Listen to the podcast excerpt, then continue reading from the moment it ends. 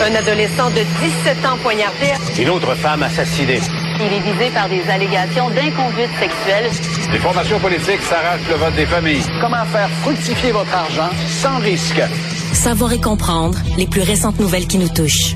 Tout savoir en 24 minutes.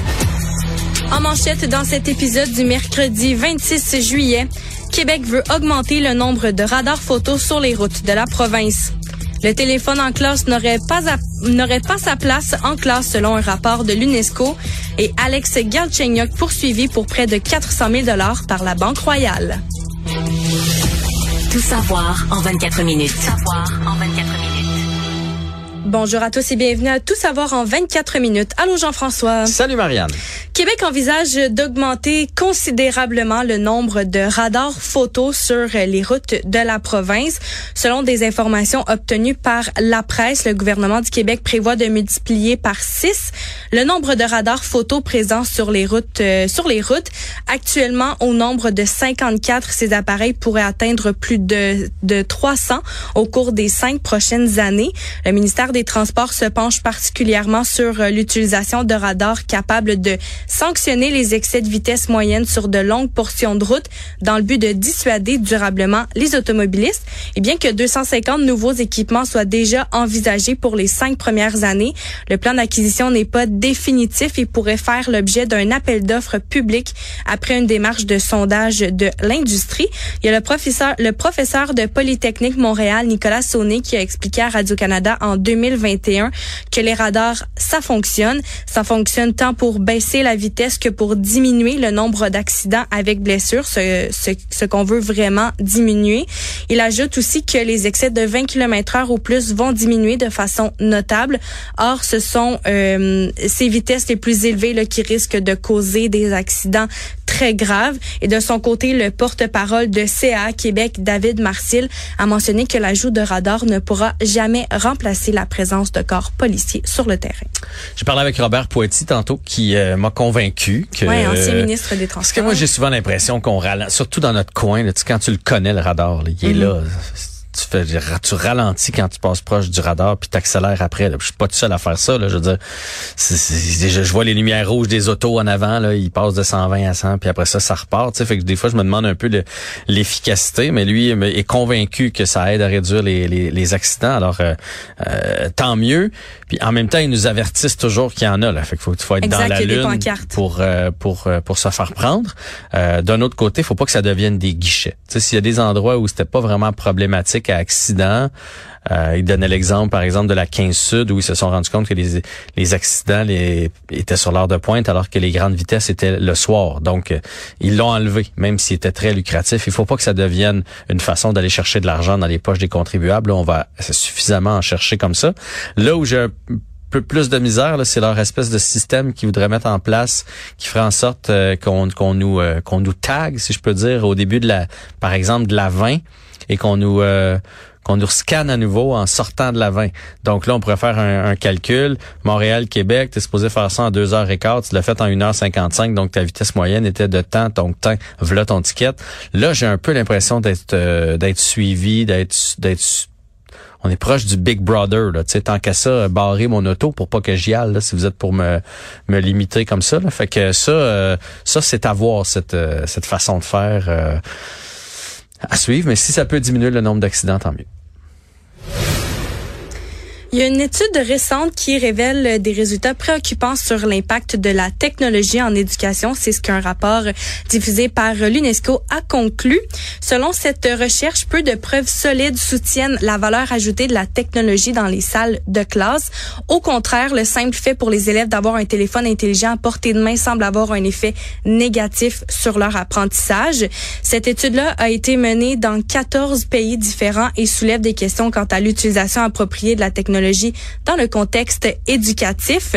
Au Québec, au printemps, la Fédération des syndicats de l'enseignement a révélé que 92,4 de ses membres étaient d'accord avec l'interdiction des téléphones en classe, à moins qu'ils soient utilisés à des fins pédagogique. Et l'étude révèle le fait que le cellulaire est une source de distraction pour les jeunes, que des pays l'ont banni des classes, mais il ne va pas jusqu'à recommander directement son interdiction, que ce soit par les gouvernements ou encore par les autorités scolaires. Hey, moi, je l'interdirais tellement. Là.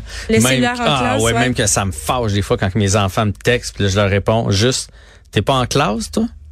C'est, je veux dire, qu'est-ce que tu fais avec ton téléphone dans les mains? C'est tellement difficile de se concentrer. Tu sais, moi, je le sais, là, j'écris des, des, des textes, je crée des jeux de société. là.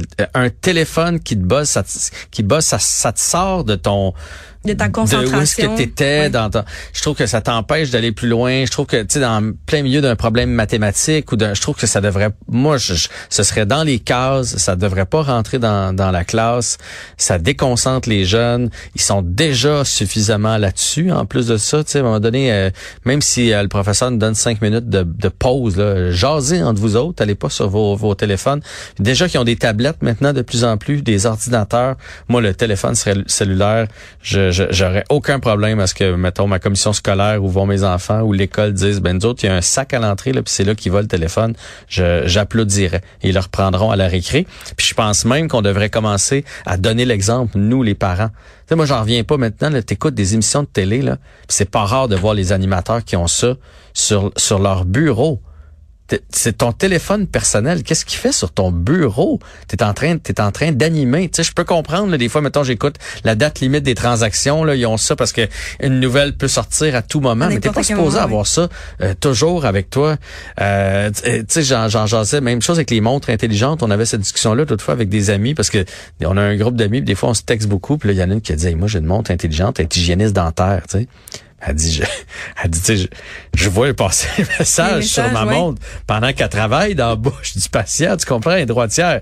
Fait que du coin Chaque de fois l'œil. qu'il y a une notification, ça Ouais, vibre. du coin de l'œil, il est capable d'aller checker sur sa montre. Mais tu sais, je veux dire, c'est, c'est pas sain. C'est, c'est, c'est pas simple. va Il y a le mode se- ne pas déranger qui existe. Je sais, je sais, mais c'est tentant de le laisser allumer. Puis des fois, on le laisse allumer juste parce que, justement, on a des enfants. Puis on se dit, tu sais, s'ils ont besoin de nous autres, s'ils nous appellent, s'ils ils sont pris quelque part, il y a un accident, ils ont une panne, ils vont nous écrire. Tu sais, fait que tu veux pas le mettre sur ne pas déranger. Mais il va falloir trouver des façons de faire, puis surtout euh, d'être respectueux des gens qui nous entourent avec, euh, avec les montres et les téléphones. Savoir et comprendre. Tout savoir en 24 minutes. Il y a une étude qui a été publiée en janvier dernier qui euh, alertait les risques pour la santé liés à la consommation de trois verres d'alcool par semaine. Et bien là, cette étude-là est remise en question parce que selon des informations obtenues par Le Devoir, les auteurs de cette étude-là seraient affiliés à un groupe prônant euh, le- le- la, la non-consommation euh, d'alcool. C'est des doutes sur euh, la, la, la pertinence qui avait déjà été soulevée par un expert lors d'une entrevue ici à Cube Radio. C'est le cardiologue Martin Junot qui avait affirmé que des chercheurs de l'étude auraient pu être aveuglés par euh, leur idéologie.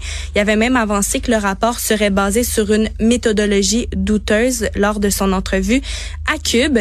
Le rapport euh, qui euh, est le rapport émanant du Centre canadien sur les dépendances et l'usage de substances avait provoqué un fort écho en début d'année. On se rappelle, Jean-François, en mettant en garde contre le fait de consommer plus de deux verres d'alcool standard, ce qui ferait en sorte qu'on augmenterait les risques de, de, blessures et autres problèmes euh, de santé.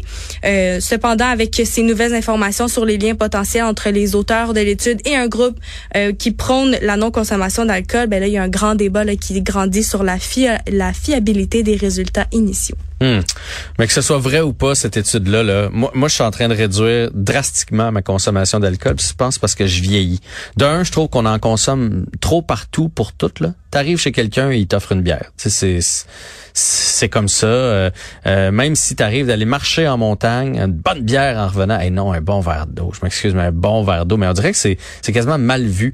Je trouve aussi que mes j'ai deux amis qui consomment pas d'alcool.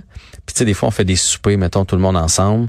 Euh, puis là, le lendemain matin, première chose que je sais, c'est qu'à 9 h, il est en train de faire du jogging, eux autres. Alors que moi, je fais, euh, je suis en train de, je suis en train de me la remettre. Non, mais, mais pas, tu sais, je suis pas quelqu'un qui se saoule, mais tu sais, veux, veux pas, tu, tu dors pas aussi bien, tu te lèves un peu plus magané, puis je trouve tellement qu'ils ont plus d'énergie, fait que en vieillissant, là, je, je, je, je, je veux, je veux réduire de beaucoup. Puis si vous voulez écouter, aller écouter la, la, la chronique de Émilie Grenier, euh, Elle nous a fait ça la semaine dernière. Sur les lendemains de veille. Sur les lendemains de veille, sur ce que ça fait au corps, sur pourquoi on a mal à la tête, tu sais. Euh, pourquoi euh, notre foie travaille si fort que pendant que notre foie travaille, qu'est-ce qui fait pas? Fait que tu sais, on se rend compte que sur le corps, l'alcool c'est zéro bon. C'est agréable, euh, j'aime le bon vin, mais je vais faire un peu comme la poutine. Tu sais, moi, la poutine, j'essaie d'en manger une par mois. Mais quand je la mange, Faut qu'elle soit bonne. faut qu'elle soit bonne. J'ai pas le droit de manquer mon coup. Là. Ça peut pas être une, euh, une poutine avec euh, du fromage râpé puis des frites, euh, des petites frites secs. Là. Tu sais, faut que faut. Je connais mes places, je vais aller la manger là. Mais je pense que l'alcool, je vais commencer à faire pareil. Donc quand j'en consomme, je vais m'assurer de, de mieux boire et moins boire. Dans les nouvelles du monde euh, virtuel, on s'attarde à une personnalité avec des milliers d'admirateurs qui fait parler d'elle sur les réseaux sociaux. Son nom, c'est Mila Sofia. Elle captive les utilisateurs, notamment sur Instagram, TikTok, YouTube et même sur euh, ce qu'on appelait dans le temps le Twitter. Sur X. sur X, exactement. Ben, Mila Sofia, sur ses réseaux sociaux, partage sa passion pour les voyages et aussi pour euh, son, son corps de rêve avec ses nombreux followers, ben, ses abonnés, pardon. Petit détail, Mila Sofia, ce n'est qu'une création fictive. Malgré sa population et son apparence attrayante, elle n'existe pas dans la réalité. Mila Sofia, c'est l'une des premières influenceuses virtuelles qui est générée par l'intelligence artificielle. Sur sa page web, elle dit être âgée de 19 ans et être originaire de la Finlande. Elle affirme aussi vouloir révolutionner le monde de la mode. Et sous ses différentes publications web, il y a des hommes qui euh, qui publient des, des commentaires là, en lien avec euh, sa splendeur, son sourire, la perfection stéréotypée de son visage et aussi la rondeur de ses courbes. Et pourtant, il est bel et bien mentionné chaque fois qu'il s'agit d'images qui sont générées artificiellement par une puissance informatique. Donc, c'est difficile de dire si ces gens-là savent qu- qu'ils ont affaire avec une femme synthétique ou euh, du moins qui qui sont pas au courant là, que c'est pas de la réalité, mais la belle Mila ne- n'est que le fruit de l'imagination d'un ordinateur bien entraîné. Je n'ai qu'un un seul commentaire. Tout ça me fait peur. Tout ça te fait peur, ouais. Ah ouais, c'est juste le début de l'intelligence artificielle. Je veux dire, j'ai vu des, des images, là, des photos, des vidéos. C'est à s'y méprendre. C'est difficile de savoir si c'est une, surtout maintenant avec les filtres, avec les chirurgies, avec tout ça. Des fois, un vrai être humain, tu fais, es-tu vrai, es-tu pas vrai? Ah oui, il est vrai. Puis là, dans ce cas-là, c'est l'inverse. Tu sais, il est pas vrai, mais tu te demandes s'il est vrai. Fait que tu sais, la propagande que ça va faire dans le futur, la désinformation qu'il peut avoir. On parle souvent des, des petites filles qui sont complexées. là. Imagine quand tu leur montres des, des, des personnages parfaits comme ça, parce qu'il est créé par ordinateur. Ouais, je sais pas si tu as vu des photos de cette influenceuse là, mais c'est c'est c'est ça frôle le, le- ça vient du moins là chercher tous les, les critères de, de beauté là que qui est euh, répandu sur euh, les réseaux sociaux là, cette euh, Mila Sofia qui je rappelle euh, dit être originaire de la Finlande. Ah ben ok, je- ok, ok, ok, ok. Je suis euh, sur ces images présentement. Ouais. Et on jurait qu'elle est vraie, là. Je veux dire, je, je verrais passer ça sur mon fil Mais Instagram. rapidement on peut voir ouais, oui, ouais, si que- tu t'attardes, si tu tu fais ah non non, ok, c'est pas vrai. Mais si tu fais juste comme, tu sais, euh, aller rapidement là, je me je me ferais prendre. Puis effectivement, je veux dire, c'est c'était une princesse. Je vais, je vais, je vais le dire comme ça là. Elle est blonde, magnifique sourire, euh, la peau juste assez bronzée et euh, tout aux bonnes places. Ouais. Puis elle, euh, elle a quand même euh, sorti quelques citations, là, cette influenceuse tirée de l'intelligence artificielle. Elle dit être une influenceuse virtuelle générée par l'IA n'est pas un parcours éducatif typique, mais laissez-moi vous dire que je suis toujours en train d'apprendre et d'évoluer grâce à des algorithmes sophistiqués et à analyser des données. J'ai cette base de connaissances massives programmée en moi me tenant au courant des dernières tendances de la mode, des informations sur l'industrie et de toutes les avancées technologiques. Elle mentionne même réfléchir actuellement pour quelle marque devenir ambassadrice de mode et influenceuse virtuelle? Dans le fond, on est quand même peut-être mieux avec elle qu'avec ceux de Sunwing ou la fille de Lucam. On jase là.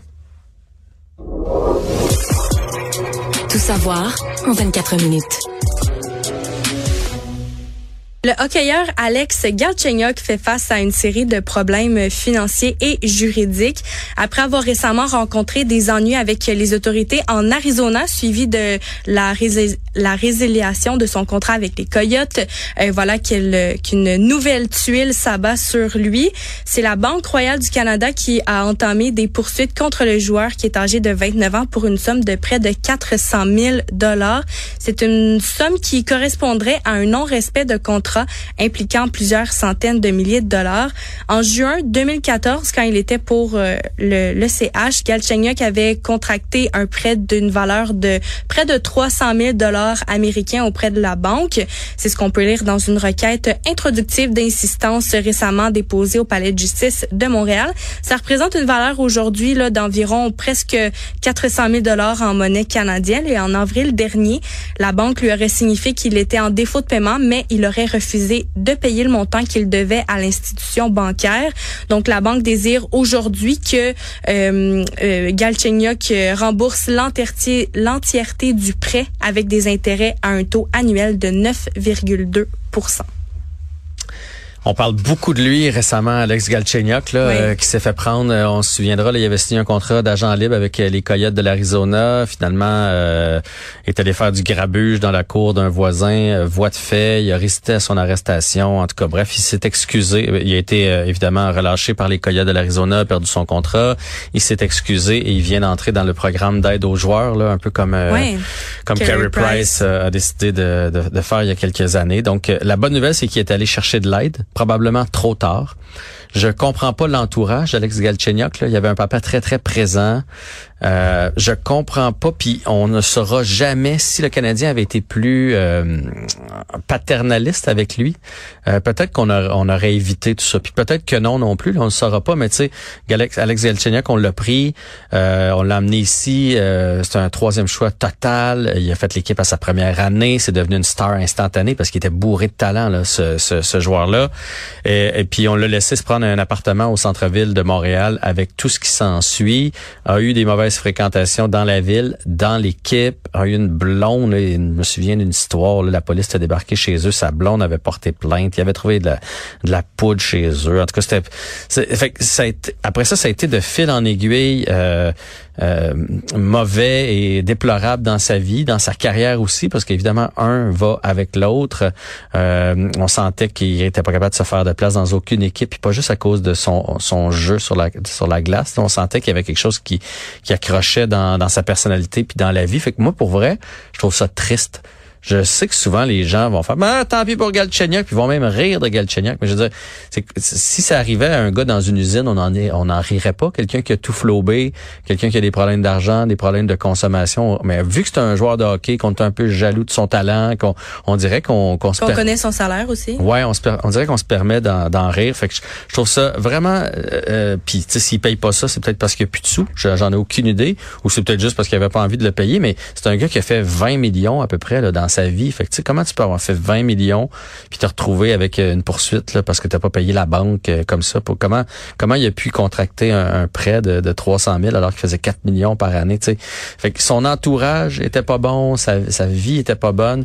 Puis là, je trouve ça, ce que je trouve plate, c'est que même s'il se remet sur les rails, tu sais, il est rendu à 28, 29 ans.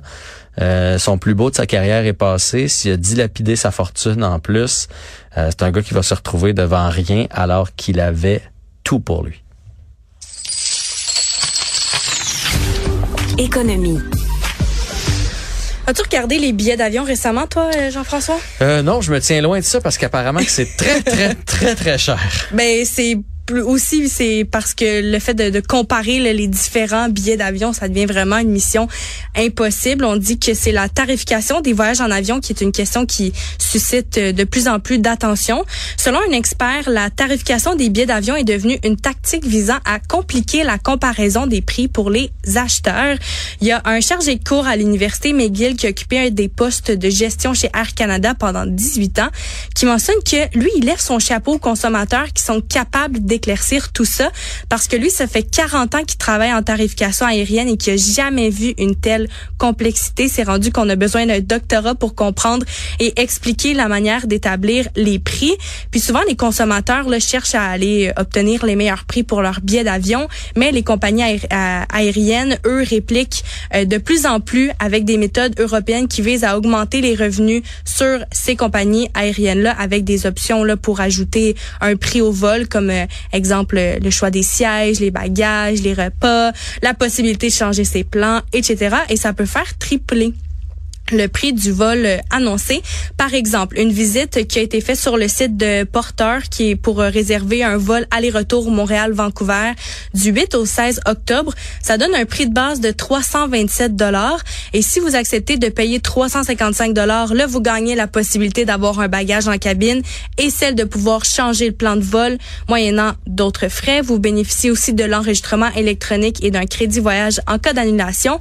Ensuite, on vous offre la possibilité du combo sélection de sièges et un bagage en soute à partir de 45 dollars par personne par destination. Et là, si vous voulez vous assurer de pouvoir changer de vol en cas d'imprévu, il faudra débourser un minimum 46 dollars par passager par destination. Donc, euh, ça monte vite. Puis, si on a un bagage en extra retour euh, qu'on enregistre à l'aéroport, le, le prix là, sera beaucoup plus élevé que lors de la réservation du vol. Ouais, puis on se fait prendre. Je pense qu'ils nous ont parlé sentiments parce que la première fois que tu y vas voir le prix des billets d'avion, tu te rends pas jusqu'au bout. Tu sais, mettons que tu vas aller euh, à Vancouver. Puis là, tu vas voir. Puis là, mettons, ça dit 400 pièces. C'est même 400 pièces.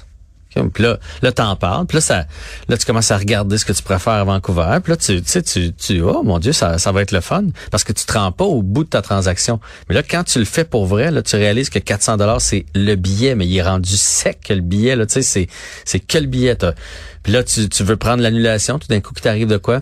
Là, c'est l'option flex. Puis là, oups, c'est un petit peu plus cher. Ouais, t'as plusieurs options pour ton billet d'avion. Puis, là, tu en rajoutes, puis t'en rajoutes. Puis là, monnaie, euh, voulez-vous euh, sélectionner vos sièges? Ah ben oui, on va être assis ensemble. Ah ben, faut payer ta barouette pour... Euh, puis là, si tu veux avoir les places où ce que les, les, tu peux avoir les, les pattes allongées, tu sais, de, devant les rangées, là, c'est rendu 50 dollars du siège. Tu sais, c'est... Fait que ça a juste, ça a juste plus de bon sens. C'est comme ça qu'ils nous, c'est comme ça qu'ils nous ont. Puis l'autre affaire que j'ai appris récemment, c'est que ils sont capables de retracer notre ordinateur. Donc, si vous allez régulièrement voir, ouais, je vais prendre encore l'exemple de Vancouver, euh, vous allez voir parce que ça vous tente. Souvent, le prix de Vancouver, il va jamais baisser parce que l'algorithme fait en sorte qu'il se dit, ok, lui là, il veut aller là. Il veut vraiment y aller. Il va finir par l'acheter le, billet. Donc, euh, il, va, ils vont jamais vous le baisser. Ça veut pas dire qu'il va augmenter, mais l'ordinateur est capable de vous reconnaître puis de savoir que vous êtes sur le bord de l'acheter. Donc, on va, on va vous charger le plein prix. Le monde. Il y a un incident dramatique qui s'est produit dans le quartier de Manhattan au cœur de la ville de New York mercredi. C'est une haute grue de chantier qui s'est partiellement effondrée et ça a entraîné une collision avec un gratte-ciel voisin et la chute de débris dans les rues. Selon les autorités new-yorkaises, cet accident est survenu peu avant 7h30 heure locale. Il semblerait qu'un incendie se soit déclaré dans la cabine de la grue, entraînant la chute spectaculaire du euh, bras de l'engin. Il y a six personnes qui ont été légèrement blessés par euh, cet événement. Le maire de New York, Eric Adams, a déclaré que l'incident aurait pu être bien pire, qu'ils ont, été extrêmement chanceux ce matin. C'est ce qu'il a déclaré euh, à des journalistes et le chef adjoint des pompiers de New York, euh, Monsieur Fiver, a indiqué que l'appareil était en train de soulever 16 tonnes de béton quand les câbles ont été fragilisés par l'incendie de la cabine. Et l'opérateur de la grue a essayé d'éteindre le feu, mais les flammes étaient beaucoup trop importante pour pouvoir euh, arrêter cet incendie. Et c'est pas la première fois là que, que, que ça arrive. C'est arrivé en 2016. Une grue s'est effondrée à Manhattan lors d'un épisode de grand vent violent et de neige qui a euh, tué une personne. Merci beaucoup, Marianne. C'était tout savoir en 24 minutes.